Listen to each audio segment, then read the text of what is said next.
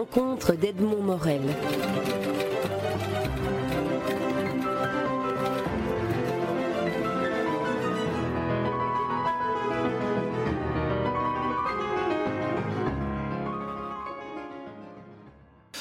Anne Cornet, Florent Gillet, vous êtes deux historiennes et vous publiez aux éditions Renaissance du Livre en coédition avec euh, le CEGES où vous travaillez un, magnifique livre euh, de photographie et d'histoire intitulé Congo-Belgique entre propagande et réalité qui couvre la période 1955-1965.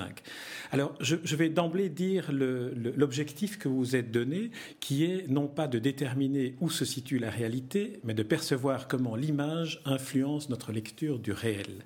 Alors avant d'aller plus avant dans le livre, j'aimerais demander à chacune d'entre vous quelle est la, part que vous avez apportée à cette écriture à quatre mains? Je vais me tourner par ordre alphabétique vers Anne Cornet pour qu'elle euh, nous, nous en parle en premier lieu. Bonjour. Alors moi, je suis surtout une spécialiste de l'histoire coloniale, donc euh, j'ai davantage travaillé sur les photos de la propagande coloniale jusqu'en 1960 et sur toutes les questions d'analyse de l'image en fonction du réel euh, colonial, tant pour les colonisateurs que les colonisés. Mais on a travaillé vraiment en équipe, donc euh, à la fois pour les conclusions et pour le, bagage général, on a vraiment, ça a vraiment été un va-et-vient entre nous deux pour les deux parties. Alors, Florence Gillet va nous dire quel est son rôle selon elle. Alors moi, je ne suis pas vraiment une spécialiste euh, euh, ni de l'histoire coloniale euh, en réalité, ni de l'histoire post-coloniale. J'ai surtout travaillé sur les représentations, sur la, propagande coloniale à travers le film, mais donc pas sur cette réalité justement de, de de la société coloniale, on va dire. Et alors j'ai aussi travaillé sur toutes les questions de mémoire, et donc notamment sur la mémoire des anciens coloniaux et tout ce qui était lié à leur retour au moment de l'indépendance. Donc par ce biais-là, j'avais quand même déjà touché à l'histoire de l'indépendance, à l'histoire politique de cette période-là. Est-ce qu'on pourrait dire que l'originalité de ce livre est non pas d'être un livre d'histoire, mais d'être un livre sur la manière dont l'histoire se raconte au contemporain de certains événements, au moment où ces événements ont lieu. Dans le cas d'espèce, les rapports entre le Congo et la Belgique. Anne Cornet.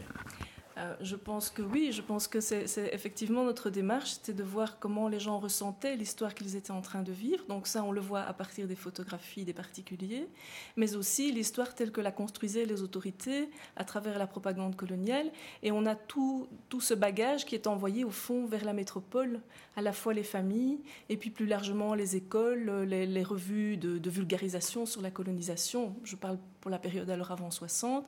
Et effectivement, c'est une construction, c'est une construction, une reconstruction du réel dont nous héritons encore aujourd'hui, puisque notre regard est encore influencé. Si on voit les publications nombreuses qui ont paru euh, ici cette année pour les 50 ans de l'indépendance, il y a énormément de photos de la propagande coloniale qui s'y retrouvent et qui ne sont pas forcément contextualisées. Nous, nous avons essayé de mettre ces photographies de la propagande et après 60 des photographies de presse, de les recontextualiser. Alors, ce qui est étonnant, c'est qu'on trouve dans, enfin, ce qui est étonnant, ce qui est, ce qui est particulièrement intéressant aussi, mais qui étonne celui qui, qui n'est pas familier avec la, recherche iconographique en, histoire, c'est que vous publiez les photos et vous publiez en regard des photos les commentaires, l'explication de, texte, l'explication d'image, je dirais, de l'époque.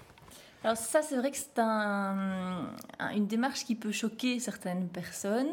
Euh, qu'on a considéré, c'était que la légende finalement faisait partie de la photographie, euh, dans le sens où les légendes euh, peuvent orienter la façon dont est lue la photographie, que euh, les, organismes de propagande à l'époque, ils diffusaient les photos avec les légendes qui devaient y être associées, donc ça fait partie d'un tout. Voilà.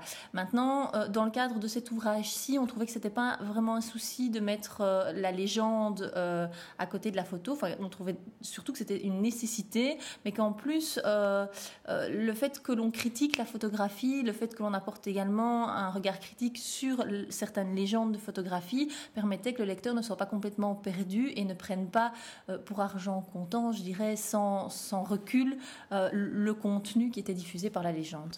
Oui, vous dites qu'on peut être choqué parce qu'effectivement, quand on lit certaines légendes, on y retrouve du vocabulaire que l'on n'utilise plus aujourd'hui, comme mulâtre, évolué, évoluant, euh, donc tout, un vocabulaire qui fait partie aussi de l'histoire telle que la vivaient à l'époque les contemporains de la colonisation. Oui, tout à fait. C'est vrai que des mots comme euh, indigène, des mots, enfin, et puis même la, façon dont, euh, dont, la légende explicite la, photo, ce qu'elle dit, paraît totalement aujourd'hui en décalage avec la façon de penser de notre société. Et donc alors qu'à l'époque ça passait comme quelque chose de tout à fait euh, normal. Donc il faut toujours se replonger évidemment dans ce qu'était euh, le contexte euh, de, l'époque et où donc personne ne se posait vraiment la question de savoir si le contenu dérangeait ou pas. Enfin c'était un contenu qui ne dérangeait pas. Je ne sais pas si Anne veut ajouter quelque chose alors, Anne Cornet, je, vais vous permettre d'embrayer sur, euh, sur ce que Florent Gillet vient de dire. Est-ce qu'on peut observer, euh, avant le 30 juin 1960, euh, jour de l'indépendance, et après, une, perception différente au niveau et de l'iconographie et, de, ces, de ces commentaires qui, qui donnent une manière de penser et de voir le Congo? Alors, euh, il y a une différence de source. Donc, à partir du moment où vous avez un commanditaire et des, photographes qui travaillent selon des objectifs différents, forcément, automatiquement, vous avez un changement de discours. Il est clair qu'un discours de propagande ne poursuit pas les mêmes objectifs qu'une agence de presse. Ça, c'est évident. Maintenant, le glissement de sens s'est fait insensiblement, progressivement. Il y a encore beaucoup de gens qui, utilisent, qui ont utilisé jusqu'il y a quelques années des termes qui sont très connotés. Des anciens coloniaux ou des anciens colonisés qui avaient l'habitude d'entendre ces termes vont continuer à parler, par exemple, d'évoluer et dans certains cas même utiliser des termes qui nous paraissent extrêmement euh, lourds de sens et déplacés par rapport aux populations africaines. Mais sur le fond, la propagande travaille sur le quotidien, elle donne une image lisse d'une existence coloniale qui, qui, est sans heurts, sans tension. Et les agences de presse, ce qu'elles cherchent à montrer, c'est justement tout ce qui est un peu de l'ordre du drame, de l'émotion. Et donc, effectivement, les objectifs sont très différents et le message qui passe euh, s'en ressent. Une des originalités de, ce livre est évidemment les sources, les, archives iconographiques auxquelles vous avez eu accès. D'une part, la propagande, d'autre part, des archives privées. Alors, euh, je me retourne à nouveau vers Florence Gillet. Comment, comment analyse-t-on une, photographie d'histoire pour, pour la réinterpréter ou pour la resituer dans, dans, le contexte de ce qu'elle voulait dire à l'époque et de ce qu'elle dit parfois de manière euh, insidieuse et involontaire en tout cas, en tant qu'historien, puisque on a une approche particulière euh, à notre discipline. Euh, l'important, c'est vraiment toujours de replacer la photographie dans son contexte. Donc, euh, en connaître le commanditaire dans le cas où ce sont des photos de propagande et où éventuellement le commanditaire est différent du photographe, connaître le photographe, connaître les objectifs qui étaient poursuivis, connaître et, également aussi le public à qui étaient destinées ces photographies, la façon dont elles ont été réellement diffusées, voir si elles ont pu avoir un impact réel ou pas. Euh, et puis, euh, hormis le contexte, c'est évidemment étudier la photo elle-même, la façon dont elle a été réalisée, la façon dont elle a été cadrée, euh, les personnages qui sont mis en évidence, en avant-plan, en arrière-plan, et essayer de voir comment justement la façon dont la photographie a été construite permet aux commanditaires, permet aux photographes d'atteindre les objectifs qui ont été fixés au départ ou pas, parce qu'il y a certaines photographies qui, malgré les objectifs qui avaient été euh, établis au départ, eh bien, euh, veulent euh, font, passer presque malgré elles, je dirais, un, message parfois contraire. Et donc là, on peut se demander parfois, est-ce que c'est le photographe qui a voulu y apporter sa propre sensibilité euh, par rapport à ce que lui demandaient les commanditaires, ou est-ce que c'est malgré lui également que euh, ce message est, passé? Voilà, donc là, euh, il y a à la fois cet aspect de contexte et puis l'aspect esthétique lui-même de, de, la photographie, bien qu'on l'aborde toujours avec l'axe du contexte et, pas l'axe esthétisant de la photo, je dirais. Il y a une photo assez exemplaire euh, à cet égard, et je, vais peut-être laisser à, Anne Cornet, j'essaie de faire une alternance entre vous deux, mais il me semble que le côté photographique est plus, euh, euh, relève plus de, de, Florence Gillet que de Anne Cornet, ou je, vais essayer la question et vous, répondez, celle, qui le souhaite répond. Euh, une, des photos qui est particulièrement représentative de, de, cela que disait Florence Gillet, à savoir on peut parfois dire des choses de manière involontaire, est cette photo d'un jeune homme qui lit un livre ou un journal à la lueur d'un réverbère en rue la nuit. Alors il y a toute une série d'informations non, non voulues qui sont dites à travers cette photo. Tout à fait. Alors en fait, c'est une photo qui a été publiée par les services de la propagande, mais qui en réalité est le résultat d'un concours. Ce qui veut dire que des gens ont envoyé des photographies pour leur qualité esthétique et que cette photo a gagné un des prix du concours. À partir de là, elle est diffusée par les services de l'information de la colonie, mais en réalité, ça n'a pas été formaté de la même manière que les photos prises par les photographes officiels. Et cette photographie montre effectivement un jeune homme qui lit sous un réverbère. Ça nous dit beaucoup de choses, effectivement. D'abord, le fait que les gens n'ont pas d'électricité dans les cités et que donc, et ça, les évolués le racontent, les anciens évolués qui se revendiquent de ce terme euh, le racontent, qu'ils allaient lire sous les réverbères, notamment pour euh, étudier, par exemple, parce que là, il y avait de la lumière. Mais ça raconte aussi un monde de la nuit qui était en fait compartimenté comme l'espace le jour. C'est-à-dire que la nuit, euh, les, Congolais ne pouvaient pas circuler librement dans les cités, ils devaient être rentrés dans les quartiers qui leur étaient attribués. Et donc, il y a, cet univers de la nuit n'apparaît pratiquement jamais dans les photographies de propagande. C'est très très rare. Et ce n'est pas étonnant parce que les Congolais ne circulaient pas. Donc, euh, les mondes étaient clos. Donc des espaces qui pouvaient être partagés la journée ne l'étaient plus la nuit. Et cette photographie nous en apprend là. Et c'est vrai, vous le montrez aussi avec d'autres photos, il y a euh, un monde euh, qui, n'apparaît pas, qui est le monde de, la réalité que vivent les Congolais, notamment la ségrégation qu'on ne voit jamais. Dans toutes les photos, on voit euh, des, enfants noirs et des enfants blancs, par exemple, à l'école primaire. Mais quand vous analysez la photo, vous voyez qu'il y a, malgré tout, on, voit la ligne de partage entre les deux communautés. Mais il y a, enfin Anne en parlera peut-être mieux que moi, mais euh, il y a cette fameuse photo avec le sapin de Noël où effectivement euh, on ne sait pas très bien si c'est malgré elle que la. décrivez la photo parce que nous la connaissons, mais décrivez, décrivez la photo. On a un grand sapin de Noël offert par la ville de Bruxelles à la ville de Léopoldville et des danseuses à l'avant-plan en costumes traditionnels qui sont entre guillemets primitifs, qui sont des costumes qui effectivement sont encore utilisés mais moins. Et puis on a deux groupes de personnes. On a tout un groupe d'Européens qui sont éclairés, euh, enfin, ils sont sous la lumière, ils sont d'un côté de ce grand sapin, de l'autre côté, on devine, on aperçoit dans l'ombre euh, un public d'Africains. Et donc, on a effectivement là vraiment euh, capté par l'œil du photographe, une ségrégation, mais en fait, lui, ce qu'il photographie, c'est le sapin. C'est une façon de dire, ben voilà, le lien entre la métropole et la capitale de la colonie.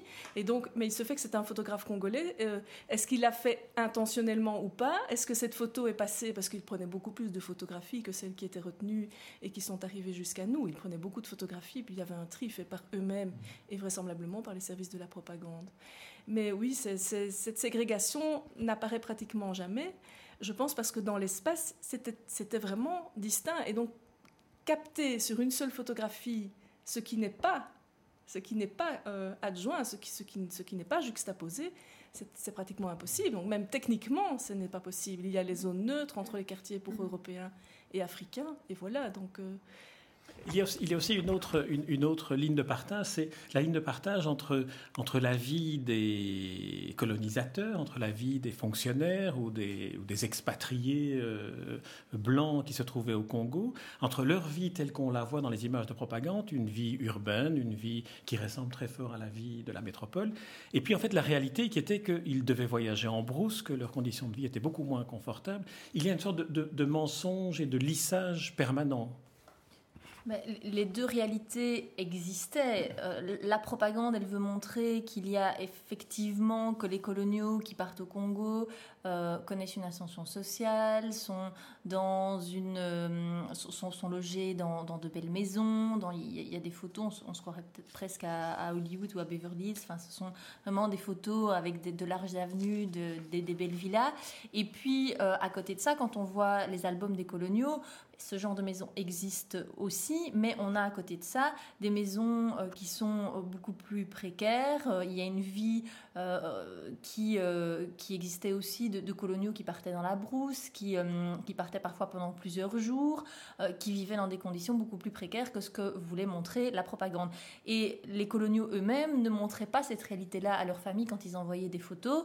Ils envoyaient également des photos des villes, des photos de belles maisons, des photos, mais ils évitaient à tout prix de montrer euh, qu'ils pouvaient aussi vivre dans des conditions précaires et que la vie au Congo n'était pas euh, nécessairement la vie rêvée euh, à laquelle ils avaient aspiré en, partant.